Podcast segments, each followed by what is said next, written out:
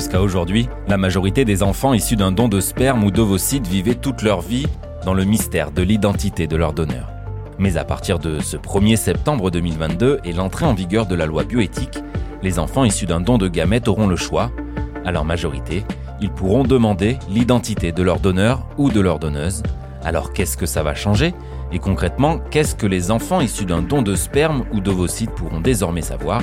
On pose la question à Jeanne Bulan, journaliste, le site internet de BFM TV. Désormais, euh, les enfants nés d'un don de sperme ou d'ovocytes, donc pour les femmes, auront accès aux données identifiantes de leur donneur, c'est-à-dire leur âge, leur nom, l'état général du donneur au moment où il a fait le don, ses caractéristiques physiques, sa situation familiale et professionnelle au moment du don, le pays où il est né, mais aussi ses motivations, donc rédigées par ses soins. ce sont des données identifiantes, mais la personne n'aura, ne pourra à aucun moment contacter euh, ce donneur. Ce sera impossible pour l'enfant, une fois majeur, de rencontrer son donneur? En tout cas, ce ne sera pas mis en place par la commission elle-même. Si ensuite, euh, voilà, vous avez l'identité du donneur et que vous le retrouvez sur euh, les réseaux sociaux ou par vos recherches personnelles, ça, après, c'est à vous de voir. Concrètement, cette loi implique que tout donneur, à compter de ce 1er septembre 2022, doit consentir à ce que potentiellement l'enfant veuille connaître son identité à sa majorité.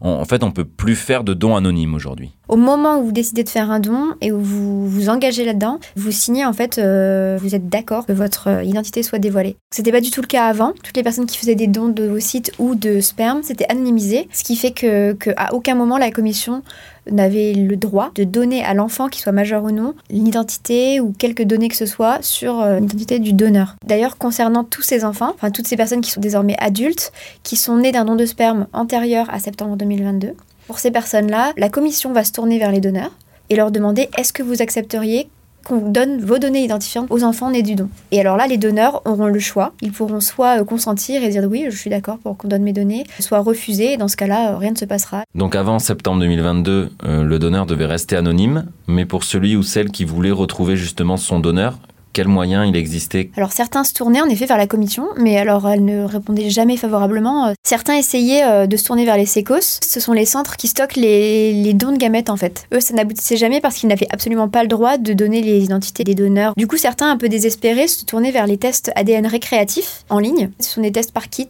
On donne un petit bout d'ADN euh, qu'on prélève avec un coton-tige. On l'envoie à l'étranger. Donc ce sont des entreprises qui sont en Israël ou aux États-Unis. Et ces plateformes, en fait, vous renvoient votre code génétique, donc vos origines. Euh, et par effet de match, on pouvait parfois euh, retrouver euh, des parents, des cousins éloignés. Et ça pouvait parfois mener au donneur. C'est quelque chose qui se fait encore beaucoup aujourd'hui en France, mais il faut savoir que c'est illégal. L'association PMA Anonyme mettait en place ces tests ADN pour aider les personnes qui cherchaient absolument leurs origines. Ça a tout de même permis de, de retrouver 102 donneurs et 423 demi-génétiques. Alors qu'est-ce que c'est les demi-génétiques Ce sont les personnes reliées génétiquement par le même donneur. Merci d'avoir écouté ce nouvel épisode de la Question Info. Tous les jours, une nouvelle question, deux nouvelles réponses. Nous sommes sur toutes les plateformes d'écoute. N'hésitez pas à vous abonner et à nous dire si vous avez aimé cet épisode. À bientôt!